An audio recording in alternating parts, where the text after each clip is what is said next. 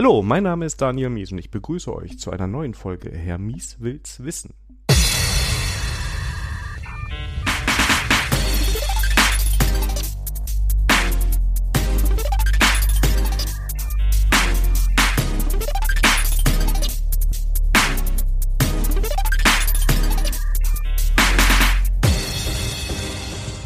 Heute Teil 3 zu Opinionated React, wieder mit dem Andreas. Hallo Andreas.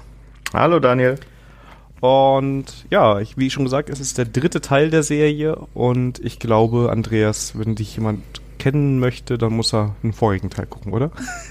Hören. Ja, genau. Wir sind da jetzt schon in der dritten Folge. Ich denke mal, es ist eh am, am besten, sich das von Anfang an mal zu geben und sich die ersten beiden Folgen vielleicht zuerst anzuhören. Da erzähle ich auch so ein bisschen, wer ich bin und äh, ja, lass uns auch direkt loslegen.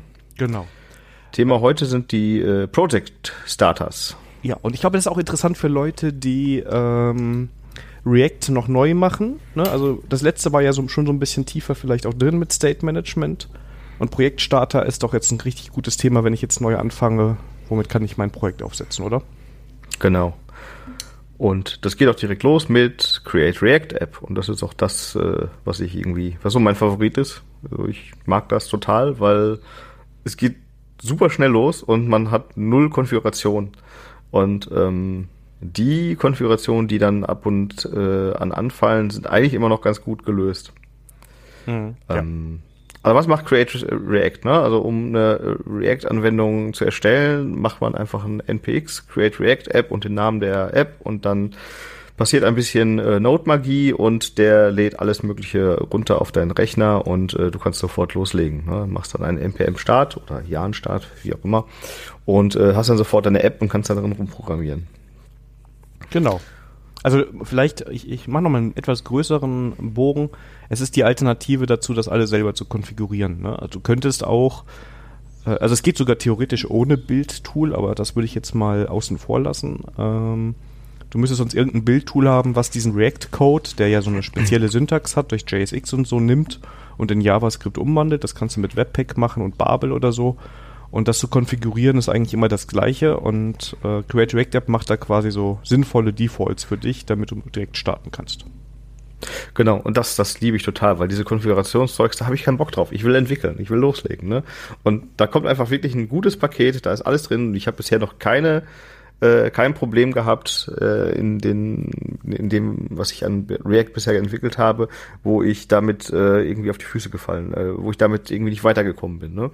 Zwischendurch hat man mal Probleme, wo es dann heißt so, oh, nee, damit das funktioniert, musst du hier äh, äh, Eject machen. Eject, der Eject-Befehl, der schmeißt die Konfiguration raus äh, und dann äh, ist man allerdings alleine gelassen. Ne? Und ähm, dann hat man einen riesen Wust von Konfigurationen, den sonst das äh, React-Team für dich äh, vornimmt und halt schön versteckt.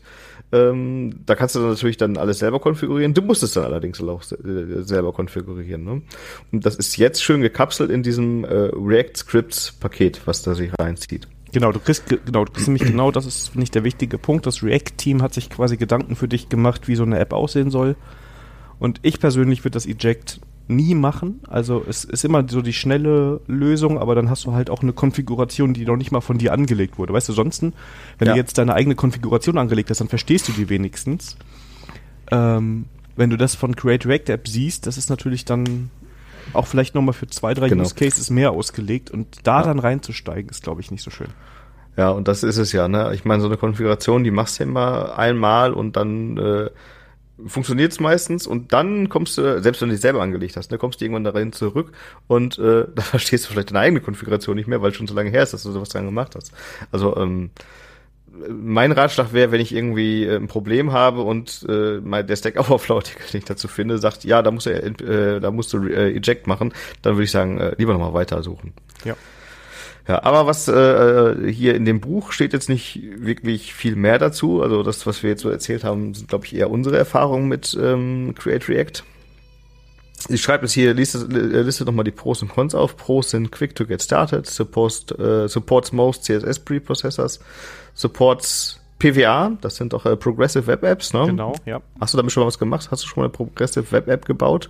Ja, äh, habe ich, aber dann äh, Das habe ich ja nicht mit Create React App unbedingt gemacht. Also ich Okay. finde, das ist immer, also Progressive Web Apps ist, oh ja, jetzt kannst du eine eigene Pod- Podcast-Folge zu machen. Ja. Das kurz zusammengefasst, das sind doch Apps, die auch irgendwie Offline-Fähigkeit haben. Ne? Also die kann Genau. ich äh, auch ähm, irgendwie äh, in meinem Browser starten und äh, muss damit nicht unbedingt mit dem Internet verbunden sein und kann trotzdem ziemlich viel damit machen. Genau, also die, die cachen Ja. alles, das macht ja, passiert ja sowieso, aber die können noch mal ein bisschen mehr cachen, die können auch Network Requests cachen und zum Beispiel das Ergebnis deines letzten REST-Calls dann stattdessen weggeben, wenn du kein Mhm. Internet hast. Das heißt, auch wenn du ähm, die App benutzt und das Internet kurz weg ist oder schlecht ist, reagieren die. Ähm, und da gehören auch Dinge dazu, äh, dass die App halt äh, wie eine App auch auf deinem Smartphone oder auf deinem Rechner installiert werden kann.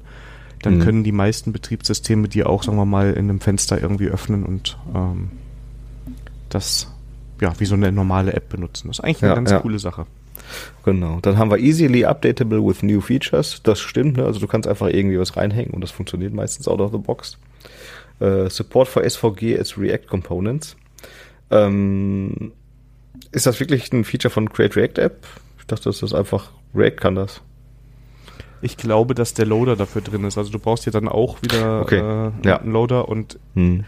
Ich habe es immer einfach so verwendet, deshalb habe ich noch keine Gedanken drüber gemacht. Ja, das macht man auch nicht. Ja, aber das ist eine schöne Sache, ne? Also das ist, äh, dass es halt einfach so geht. So, dann äh, die Cons sind not a lot of flexibility when it comes äh, to changing the way it handles file types. Ja, ähm, wie viele File Types habe ich denn? Ne? Ich habe meine JavaScript-Files, ich habe vielleicht noch CSS-Files. Wenn ich TypeScript mache, habe ich TypeScript-Files. Das kann das Ding alles, ne? Also also ich persönlich brauche diese Flexibilität dann nicht. Es ist wieder so eine Teamsache, ne? Wenn natürlich jemanden Mhm. hast, der will unbedingt, dass die Datei anders heißt oder da noch irgendwas anderes drin haben will.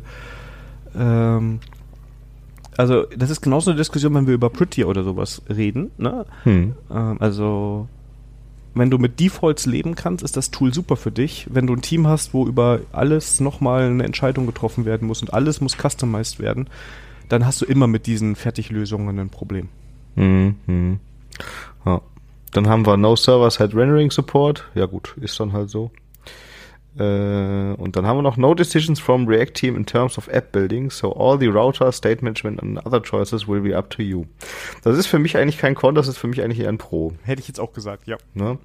Weil ähm, das ist doch eigentlich total super, dass man sich dann die Bibliotheken aussuchen kann, die einem am äh, besten selber passen und ähm, dass man da nichts vorgeworfen kriegt. Ne? Also weiß ich nicht. Also wir, wir Ich, gehen ja ich mag noch- das eigentlich lieber. Wir gehen ja gleich noch durch andere, wo es auch aus anderen Gründen äh, teilweise Implementierungen schon gibt. Und ich bin da ganz bei dir. Also ich finde auch jetzt gerade wieder mit dem Blick darauf, dass da vielleicht jemand mit loslegen möchte, genau diesen Ansatz gut, weil dann kannst du das googeln, was gerade an State Management, wenn du es überhaupt brauchst oder Router brauchst und packst es einfach rein und hast nicht eine, bist nicht dadurch eingeschränkt, dass du in einem gewissen Framework oder einem gewissen Tooling dich bewegst. Mhm. Ähm, ist natürlich wieder Geschmacksfrage, ne? Also, aber ja, Was- ich finde auch gut. Ja, ja, äh, was vielleicht Voraussetzung ist, ist, dass man von diesen ganzen Begriffen wie Routing und äh, weiß ich nicht, diese Styling Frameworks und so weiter, wenn man die groben Konzepte schon mal so ein bisschen kennt, ne, damit man Ja. weiß, ach, Moment, das fehlt mir, da brauche ich jetzt das und das Framework, dann weiß man, ob ich eher wonach man googeln muss. Da ist wahrscheinlich so ein komplettes, fertiges Framework ähm, besser für jemanden, der irgendwie neu einsteigt in diese Webanwendung, ne? weil der weiß vielleicht gar nicht, dass es Routing gibt ne? und was man damit machen kann. Stimmt. Oder er hört eine unserer nächsten Folgen, wenn wir über die ganzen Packages sprechen. genau. die es ja, die hier auch gibt, ja. erwähnt werden. Genau. Genau. Ja, das, äh, damit war's das auch schon für Create React App. Ähm, das nächste, was ihr vorstellt, ist Next. Und das ist, so wie ich das verstanden habe, ein äh, Framework, um äh, hauptsächlich Server-Side rendered React Reactions, äh, React Applications zu bauen. Ähm, hast du sowas schon mal gemacht?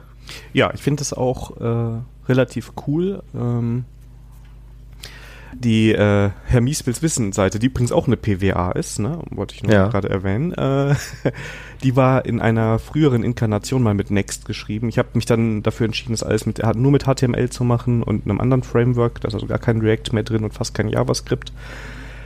Ähm, ich würde aber auch Next sehen, Next ist so ein bisschen mehr so seitenorientiert gefühlt. Ne? Also klar, du hast erstmal dieses einfache Server-Side-Rendering, aber die ganze, wenn es dann auch Richtung Code kommt, gefühlt entwickelst du da eher seitenbasiert deine ähm, deine Anwendung auf und du hast nicht dieses diesen Ansatz wie in einer klassischen React-Anwendung, dass du einen Mounting Point hast mit, und da dann reingehst und da ist irgendwie das Routing drin und dann kommen deine Seiten.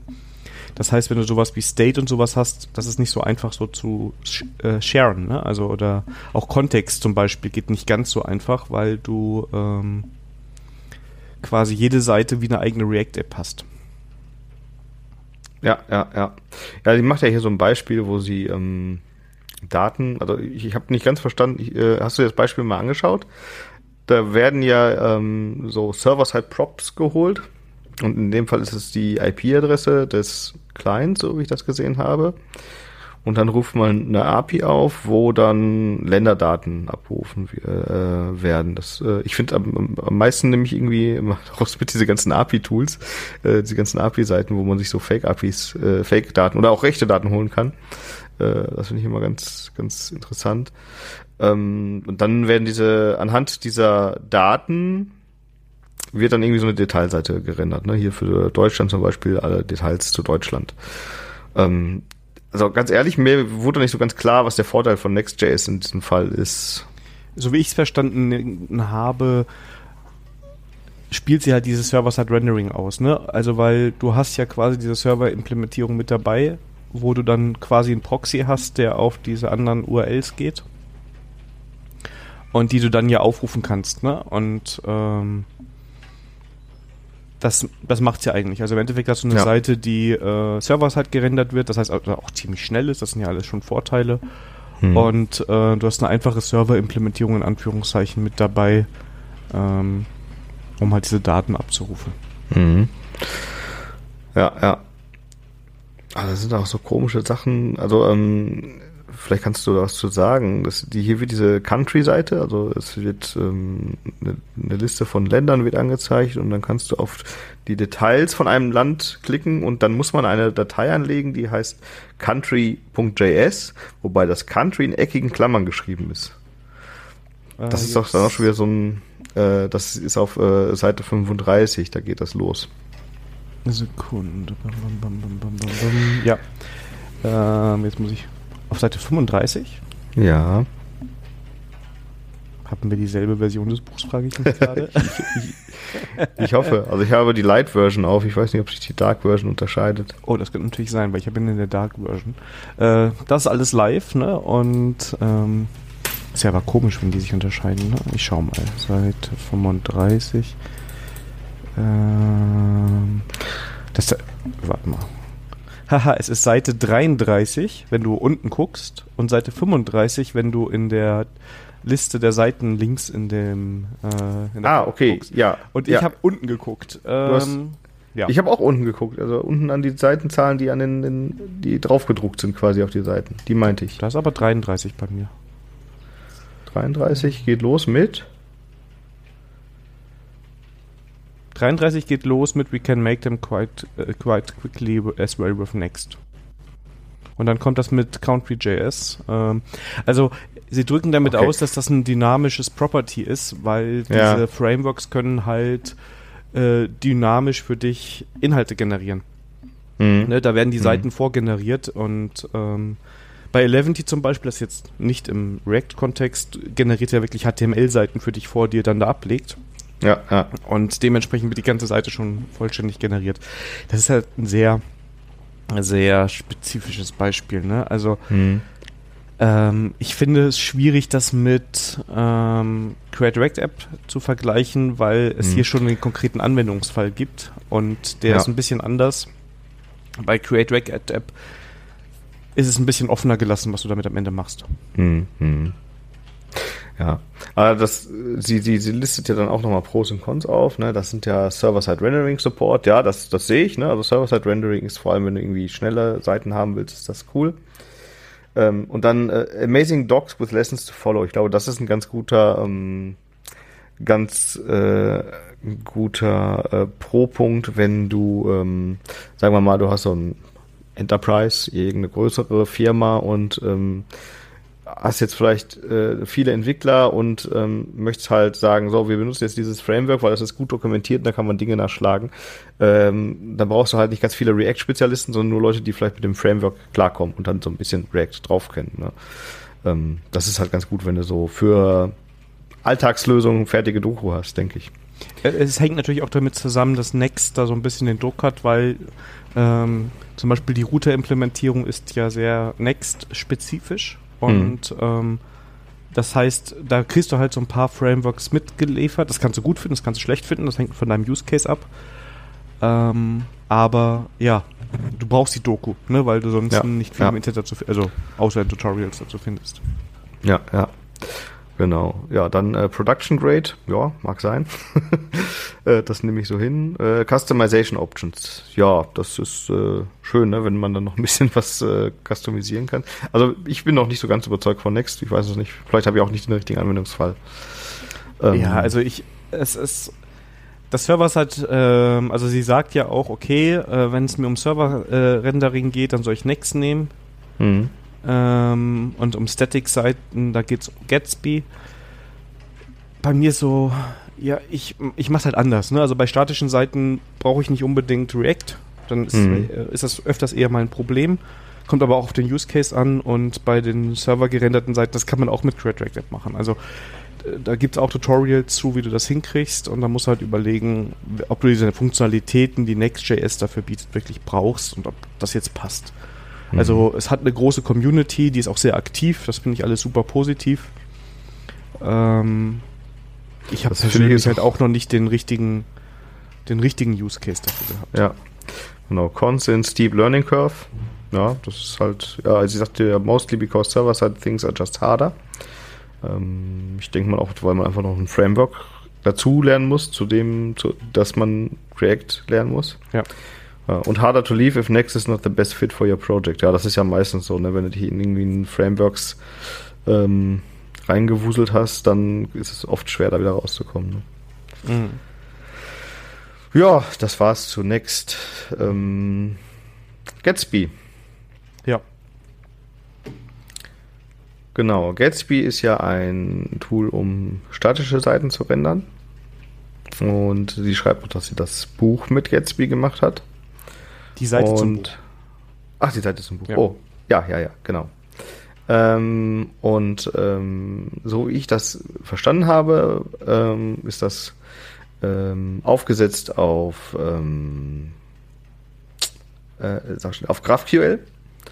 Und du machst äh, mit GraphQL machst du äh, Queries an beliebige Datenquellen und äh, dann erzeugt dir Gatsby statische Seiten daraus aus diesen Queries. Genau. Ähm, das ist jetzt hier ein Beispiel, wo äh, randomusers.org oder sowas äh, heißt die Seite, glaube ich, äh, aufgerufen wird, um so ein paar, nee, randomuser.me, wo ähm, diverse Personen einfach zufällig runtergeladen werden und dann in der Liste gerendert und dann klickt man drauf und kriegt den Vornamen angezeigt. Ähm, also ich habe mir das angeschaut und ich, also was, was mich total irritiert hat, ist irgendwie, für jede Seite musst du wieder eine Query schreiben. Macht man das so? Also ich habe mit GraphQL noch nie gearbeitet. Ähm, aber es geht ja erstmal los, ich, ich mache die, Index, die, die Indexseite wird angelegt und da muss ich einmal alle Random User laden. Und da schreibe ich eine Query für. So, dann gibt es eine, ähm, wie heißt die Datei? Äh, äh, Node-Config oder so. Ähm, ich finde es jetzt gerade nicht. Auf jeden Fall äh, legst du eine, eine ähm, äh, Node-Datei an, die dann die ganzen Subseiten generiert. Da musst du wieder eine Query reinschreiben, wo du alle User reinschreibst. Dann wird die Detailseite gemacht und dann schreibst du wieder eine Query-Seite rein, eine Query rein, eine GraphQL-Query, die dir dann äh, die einzelne Person rausholt. Und ach, das fühlt sich für mich total boilerplatig an und ähm, fehleranfällig, weil irgendwie ja. will ich doch nur einmal meine Daten holen, oder? Und dann immer an die entsprechenden Seiten weitergeben. Das ist halt, ja, also, ja, also, ja. Ähm, die Sache ist ja die, hier werden ja Seiten statisch generiert und es ist keine React-App. Ne? Also wenn ich jetzt eine React-App hätte und ich hätte, dann, dann würde ich es genauso wahrscheinlich machen für diesen Anfall, äh, Anwendungsfall, nicht Anfall, Entschuldigung, äh, den du gesagt hast. Äh, ich habe Details und ich bekomme die kompletten Nutzer eh schon vorher über eine Query. Die GraphQL würde ich jetzt mal ignorieren, das ist hier nur eine Technologie. Ob ich das jetzt mit REST oder GraphQL mache, ist, glaube ich, jetzt mal fürs Beispiel nicht so wichtig. Mhm. Und ähm, ja, dann würde ich mir dieses große Objekt laden und dann würde ich mir die Views dann rausgenerieren, wenn da jemand draufklickt. Ne? Also dann kriegt mhm. er irgendeinen Parameter in die URL oder wie auch immer ich das mache und dann wird das Ganze halt äh, gerendert. Das ist halt eine HTML-Datei mit einer JavaScript-Datei dabei und das ist eine React-App. Gatsby generiert ja wirklich HTML-Seiten. Also es ist eine komplette Seite, wo dann alle Seiten auch wirklich generiert sind.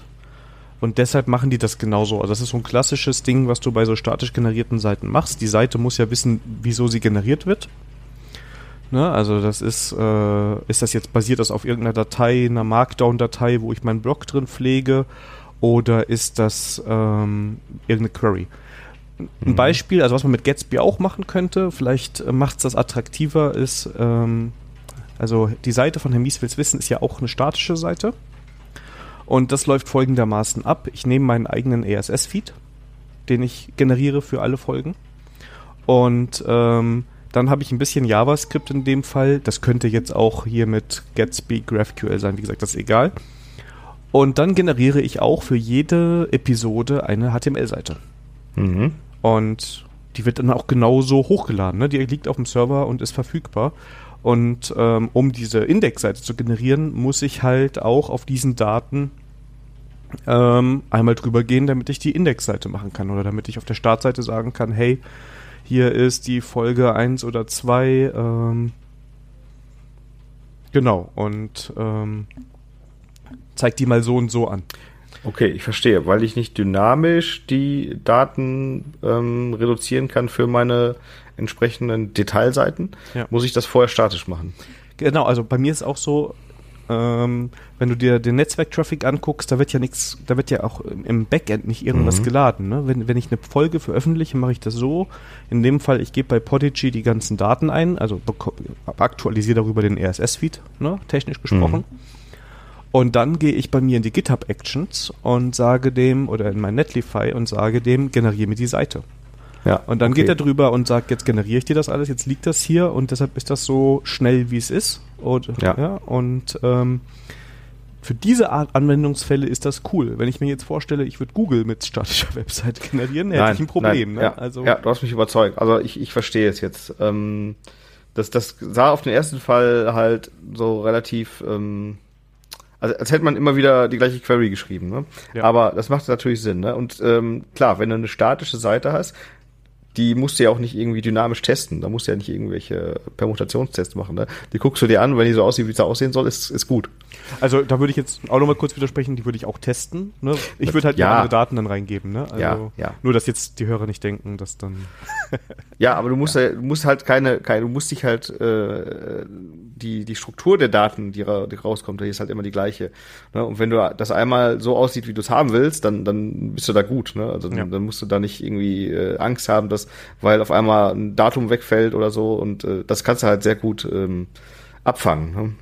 Dass, dass sich ja. die Daten äh, äh, irgendwie komisch verhalten. Und man muss halt sagen, und das hat halt Gatsby genau den Vorteil auch, weil es statische Seiten generiert wie die anderen hm. statischen Zeitgeneratoren.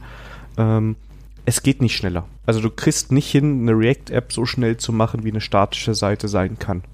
Du kommst da vielleicht nah dran, aber du kannst natürlich nicht schneller sein, als der Browser HTML rendert, weil du hast immer den Schritt drin, dass JavaScript irgendwas noch berechnet werden und geladen werden muss. Ne? Ja, ist, diesen Overhead ja, ja. hast du jedes Mal. Und deshalb bei statischen Seiten, ähm, dann hast du auch dieses ganze SEO-Problem alles nicht. Ne? Also weil es, der, der Google-Bot freut sich, dass er das einfach mhm. lesen kann. Und ähm, dann muss ich noch ergänzen, warum ich es dann trotzdem nicht verwende, ist, weil ich finde, dann bringt mir halt React nichts. Also das kannst ja. natürlich dynamische Teile drin haben oder so. Ja. Aber wenn ich jetzt wirklich, wenn ich mir jetzt überlege, äh, Herr Mies will's wissen, das würde ich jetzt nur mit Gatsby machen, wenn ich mit Gatsby super erfahren bin und das super geil finde und schnell damit, schneller damit die Lösung habe. Hm. Äh, in meinem Fall habe ich mir halt dann Eleventy angeguckt und es hat mit HTML gemacht und ein bisschen JavaScript drumherum, um die Daten irgendwie vorher abzurufen und zu cachen. Aber die Seiten selber, das ist pures HTML, da wird nichts umgewandelt und ähm, das finde ich einfach in dem konkreten Punkt viel, viel smarter, weil ich nicht selber nochmal irgendeine irgendwas habe, was so massiv umgerechnet wird, mhm. sondern ich sehe das, kann das genauso machen, wie ich das haben möchte. Und ja, ja. Ja, ich glaube, wir haben die Pros und Cons jetzt eigentlich schon relativ gut zusammengefasst. Wir können sie ja trotzdem noch mal durchgehen. Also ja, die Pros, die sie listet, sind äh, Amazing Documentation, das ist natürlich immer gut. Ähm, flexibility to tweak, tweak Gatsby internals to your needs. Okay, man kann viel konfigurieren. Äh, Export to HTML, das würde ich erwarten von einem statischen Seitengenerator. Ähm, amazing Community and Team behind it. Das finde ich immer am wertvollsten, ne, weil es bringt irgendwie nichts, wenn du das coolste Tool benutzt, aber wenn dir keiner helfen kann, wenn du Problemchen hast. Wobei, das hätte ich bei Next und auch bei Create React App genauso gesagt. Also, ja, das hätte man da wahrscheinlich einfach äh, ja. problemlos hinzufügen können. Äh, Focus on Performance and Accessibility. Ja, genau, das, ja. Das ist halt durch HTML auch geschenkt, ne? Also das ist, ja, das denke ich. So, ja. ja, ja, genau. Ja, ich, ich weiß nicht, ne? Also, ähm, klar, HTML hat alle die Werkzeuge dafür, aber vielleicht hilft dir Gatsby doch ein bisschen, das besser zu erreichen, ne? indem es dir vielleicht irgendwie Compiler-Meldungen sagt, so wie hier müsstest du noch ein Alt-Tag an ein Image hängen oder äh, weiß ich nicht, äh, das kann jetzt, äh, wenn, vielleicht, vielleicht hilft es dir auch für, ähm, gerade im äh, Punkto Accessibility, wenn du eine Seite äh, verfasst, die ähm, für äh, eingeschränkte Personen äh, zugänglich sein kann. Ne? Also wenn du zum Beispiel irgendwie äh, Blindenschrift oder sowas supporten willst oder für Gehörgeschädigte eine, eine Seite bauen willst, ne? dann kann ich mir gut vorstellen, dass so ein Framework einem da hilft. Aber das, das kann ich diesen, sein, ja. das kann ich diesem Punkt jetzt nicht entnehmen. Ähm, also das genau. genau diese ganzen Accessibility-Tags und sowas, die man da so reinpacken kann. Also das könnte ich mir auch vorstellen, das müsste man aber mal gucken. Also wenn einer der Hörer ähm, da schon mal Erfahrung mitgemacht hat, da würden wir uns, glaube ich, auch über Feedback, wie immer, ja, ja, genau. aber da ganz besonders freuen. Ja, genau. So, dann haben wir noch die Cons. Das ist äh, Steep Learning Curve for any advanced things. Ja, das ist irgendwie immer mit Framework so. Knowledge of GraphQL required to get started. Ja, das ist wirklich ein Config für, für, die, für, ja. ich, für mich, wenn man da nochmal eine extra Technologie lernen muss. Uh, not everything can be static. Mm, Google, ja. ja. genau. Uh, some errors only show up on build or deploy. Ja, das ist mal blöd, weil das äh, ähm, dadurch wird der, der, der Feedback-Cycle, der wird dann immer groß und dann brauchst ja. du lange, um zu entwickeln. Und nichts, nichts schadet einem Projekt irgendwie mehr als lange Feedback-Cycle. Genau, also am liebsten würde ich das schon beim Entwickeln sehen. Also ich finde auch diesen Punkt mit GraphQL finde ich einen großen Nachteil, ja. weil das schließt es für mich schon mal aus als Empfehlung für Leute, die jetzt einfach mal loslegen wollen mit React, mhm. weil dann habe ich das ist ja nicht nur eine andere Technologie, wieder mit neuen Frameworks und Libraries, sondern es ist auch eine andere Art, Queries zu schreiben. Also jemand, der vorher mit REST wunderbar klarkam, muss sich mit GraphQL auf jeden Fall mal ein paar Stunden oder auch vielleicht ein bisschen länger äh, beschäftigen, damit er damit mhm. was machen kann. Und ähm, das, also ich habe die Vermutung, dass sie äh, vielleicht eher statische Seiten baut und deshalb mhm. mit Gatsby so gerne startet. Ich persönlich, ich baue eher Web-Applikationen, wo dann halt auch diese dynamischen Teile drin sind, dass ich ein dynamisches mhm. Ergebnis vom Server haben möchte und darauf reagieren möchte. Und dann finde ich äh, Create React App am allerbesten. Mit Abstand kommt dann irgendwann Next.js, weil das machst du auch nicht unbedingt dann. Deshalb, ja, mit Abstrichen für, für Leute, die damit starten wollen. Aber wenn jetzt jemand zuhört, der auch eher statische Seiten baut, ne? Und der möchte halt die Vorteile von React und die Sachen, die da so integriert sind, mit nutzen und findet das ganz okay, dass es halt dieser Zwischenschritt ist, den ich eben kritisiert habe. Dann könnte es wieder cool sein und da gibt es echt viel Dokumentation und eine große mhm. Community hinter. Also dann kann man von der Seite das vielleicht den Rest ertragen. Kennst du noch andere Project Starter, außer den hier erwähnten? Ähm, also, ich, äh, ich halte ja auch ein, ein React-Training, das irgendwo bei uns bei der Concentric im Angebot ist und das habe ich auch immer mit Create React App gemacht. Mhm. Ich würde das, äh, oder ich überlege, das ist ein bisschen umzustrukturieren, dass man ganz ohne Starter klarkommt. Ich habe es eben schon mal am Rande erwähnt, also man kann auch ähm, ohne Babel, Webpack und Co. schon einfache Dinge starten für so Hallo-Welt-Beispiele. Ja. Dann brauchst du nur eine HTML-Datei und nichts weiter und lädst dir die Sachen, die du brauchst, äh, über Script-Text rein. Ähm, aber das ist natürlich kein produktiver Anwendungsfall, da würde ich es nämlich mhm. genauso nicht machen. Ja, ich gehe ich geh mal mit Create React App. Also ich äh, die Webpack-Konfiguration, den, den Mehrwert, den sehe ich nicht. Äh, ich bin ein riesiger Fan von Defaults und am besten Defaults, über die man nicht diskutieren muss. Ja, ja. Ähm, weil dann erträgt, dann akzeptiert man die als Team einfach und sagt, ja, okay, klar, wir würden das jetzt gerne alles anders schreiben oder so, aber darauf kann man sich irgendwie verständigen und dann finden wir auch Mitarbeiter irgendwann. Ja. Das finde ich eh ganz gut, ne? Also das, das, äh, wenn man sich auch auf so Defaults einigen kann. Ne? Ich habe auch zum Beispiel auch äh, früher habe ich äh, auch an der IDE oder sowas, da habe ich alle Tastenkombinationen, die mussten für mich persönlich eingestellt werden. Ne? Und das mache ich mittlerweile gar nicht. Ne? Mittlerweile gucke ich immer, okay, welche Tastenkombination hat diese IDE und ich lerne sie einfach, ne? Weil dann kann ich mich an egal welche IDE setzen und ich komme sofort damit klar. Ne? Und das ist eigentlich viel besser, als sich da immer selber so ein individuelles Zeug zu schaffen. Ne? Einfach zu gucken, okay, was machen alle und äh, sich da reinzudenken. Also ich möchte eigentlich das so haben. Ich habe, das habe ich bei der Sandra in äh, Ready for Review mal gesagt, nur um nochmal die Werbung zu platzieren. ich mag es eigentlich, dass jemand bei sich lokal machen kann, was er möchte. Ich würde das auch so wie du machen. Ich lerne die neue Tastenkombination und ändere da nichts an der IDE. Codeformat kann jeder so machen, wie er will. Ich hätte dann nur gerne, dass das Build-Tooling oder die, äh, die CI-Pipeline das alles in ein Standardformat bringt. Ja, ja genau, ähm, genau also ich will den Code, das soll komplett egal sein, ja, ähm, dass man da gar nicht drüber diskutieren muss, wenn man da eine andere Bildschirmbreite hat und deshalb will man da mehr in einer Zeile haben. Das soll alles okay sein.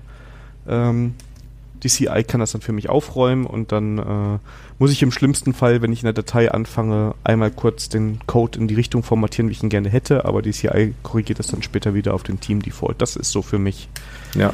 das Traum-Setup. Gut, wir schweifen schon ab. Ich glaube, wir sind durch mit den drei Kapiteln. Ähm ja, ich wollte die halbe Stunde wenigstens schaffen. ja, das war jetzt nicht so viel. Aber wir haben jetzt einen dicken Button vor uns. Nächstes Mal geht es um Packages und äh, ja, das sind sehr, sehr, sehr, sehr, sehr, sehr viele. Das sind, ja, das ist echt richtig viel Stoff. Da könnt ihr euch ja. mal auf vielleicht auch zwei Folgen freuen, haben wir eben im Vorgespräch schon mal gesagt. Mal gucken. Genau. Das machen wir ein bisschen von der äh, Tagesform abhängig. Ähm, nächste Folge ist wahrscheinlich wieder nächste Woche, richtig? Ja, ich denke, wenn ich dazwischen komme, sollte das äh, klappen. Weil diesmal, äh, um das zu entschuldigen, kam irgendwie alles dazwischen. Einmal war ich krank, dann warst du krank und dann hat sich das alles so ein bisschen verschoben. Ja. Ähm, aber wir, wir tun unser Bestes, dass wir da in diesem äh, engen Rhythmus bleiben und ihr das alles hören könnt. Ja. Genau. Übrigens, äh, Create Re äh, React 17 ist jetzt rausgekommen. Äh, bringt keine neuen Features, ist eher so, dass das die Upgrades von React-Versionen äh, besser funktionieren. Lohnt sich auch mal einen Blick drauf zu werfen. Ah, cool. Ach, und wenn ich es richtig verstanden habe, brauchst du diesen Standard-Import für React nicht mehr, wenn du JSX verwendest. Ah, äh, weil das finde ich gut. Ja, also das ähm, muss ich mir auch nochmal durchlesen, aber wenn ich es richtig verstanden habe, haben die so ein Babel-Preset drin und das kommt jetzt ja. auch ins nächste Create React App rein. Ja. Ähm, also kurz, äh, man, man, musste ja bisher immer Import äh, React from React schreiben, auch genau. wenn du genau. irgendwie gar kein, äh, kein Modul aus React direkt benutzt, ne? nur damit diese JSX-Dateien funktionieren. Ne? Genau, und warum war das so? Weißt du das auch? Nee. Ganz einfach, du hast ja, wenn du JSX schreibst, schreibst du ja gefühlt HTML da. Also ja. gefühlt, weil die Syntax minimal abweicht. Ja. Und Babel geht hin und hat aus dieser HTML-Syntax ähm, quasi ein JavaScript ganz normales gemacht, nämlich mhm. ein React.createElement und dann den Namen da rein und die Attribute geben die dann da rein. Und ähm, dafür brauchte es das React als Import, damit React.createElement funktioniert hat. Ah, ah Weil sonst war es ja nicht das drin. Heißt, ja. Der Benutzer muss dann den Import für das Tool schreiben. Genau. Und ich denke mal, dass das so ah, war, okay. weil sie das, ich, ist jetzt aber Vermutung, ganz dünnes Eis. Ja. Ähm, und ich will nicht noch so ein Thema wie Kontext aufmachen. Da ja. werde ich nächstes Mal noch mal ein bisschen besser oder über, nee, wenn wir, wenn wir bei Kontext sind, werde ich das äh, noch mal genauer erklären. Ja. Aber ähm, die wollen natürlich unabhängig mit Babel sein. Es gibt ja nicht nur JS, äh, nur, nicht nur React, das diese Syntax oder JSX verwendet, deshalb äh, mhm. war das wahrscheinlich so. Auf jeden Fall, das ist nicht mehr nötig und äh, ist aber ansonsten kein Update, das große neue Funktionalität bringt, sondern eher unter der Haube. Und ähm, ja, aber dass man das Import React nicht mehr schreiben muss, finde ich schon total großartig. ja gut, ich habe halt bei mir in meiner IDE so ein Default, wenn ich eine React-Datei anlege, ja, ja. Ähm, dass der das dann oben automatisch reinschreibt. Das muss ich dann auch mal ändern und ja. Ja, cool. Ja, aber sind wir durch? Äh, Andreas, dann freue ich mich dass auf die nächste Folge. Das hier war wieder toll. Und ähm, ja, dann würde ich sagen, den Hörern wünschen wir eine schöne Woche. Folgt uns bei Twitter und bewertet uns auf der Podcast-Plattform eurer Wahl positiv. Wir freuen uns auf jeden Fall auf Feedback. Das Übliche halt, ne? Genau, genau. Ja. Und dann. Bleibt gesund. Bleibt gesund, das Allerwichtigste, genau. Ja. Dann bis nächste Woche. Macht's gut. Tschüss. Alles klar. Ciao.